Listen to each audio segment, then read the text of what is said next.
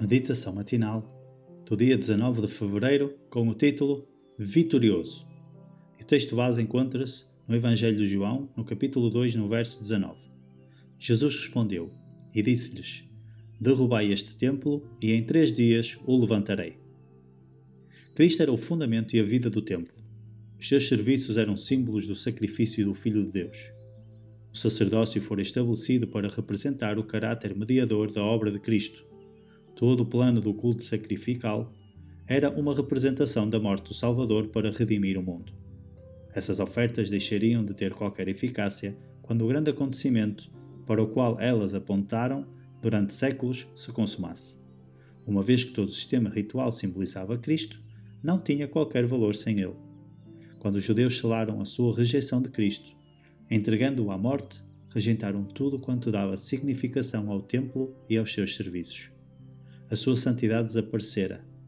Estava condenado à destruição. Daquele dia em diante, as ofertas sacrificais e o serviço com elas relacionado ficaram destituídos de significado. Como a oferta de Caim, não exprimiam fé no Salvador. Condenando Cristo à morte, os judeus destruíram virtualmente o seu templo. Quando Cristo foi crucificado, o véu interior do templo rasgou-se em dois de alto a baixo, significando que o grande sacrifício final fora feito e que o sistema de ofertas sacrificais cessara para sempre. Em três dias o levantarei.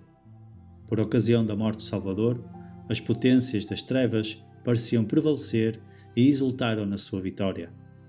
Mas do sepulcro de José, Jesus saiu vitorioso, despojando os principados e potestades, expô-los publicamente e deles triunfou em si mesmo.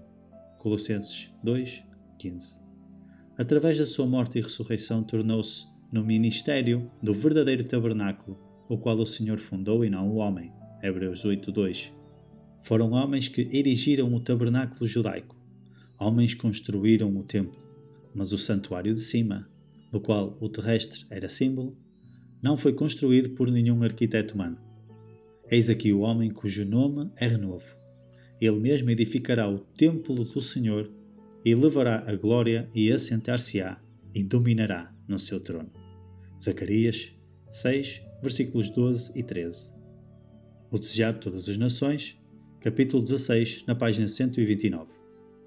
Para reflexão, Satanás acreditava que o seu plano de matar Jesus poria fim ao plano da salvação preparado por Deus para a humanidade. De que modo Usou Deus momentos de sofrimento para produzir bênçãos ainda maiores na minha vida. Inspiração devocional. Para mais informações, entre em contato com 919 769 322.